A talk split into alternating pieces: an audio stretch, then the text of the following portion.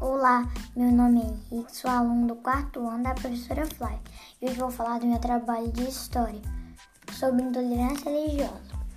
A intolerância religiosa está na história do Brasil, desde a chegada dos portugueses, que tinham a intenção de converter os índios escravos ao catolicismo.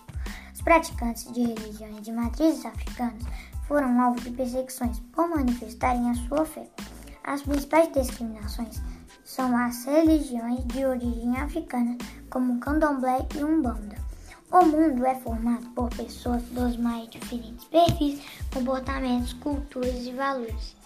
Devemos aceitar as pessoas como elas são.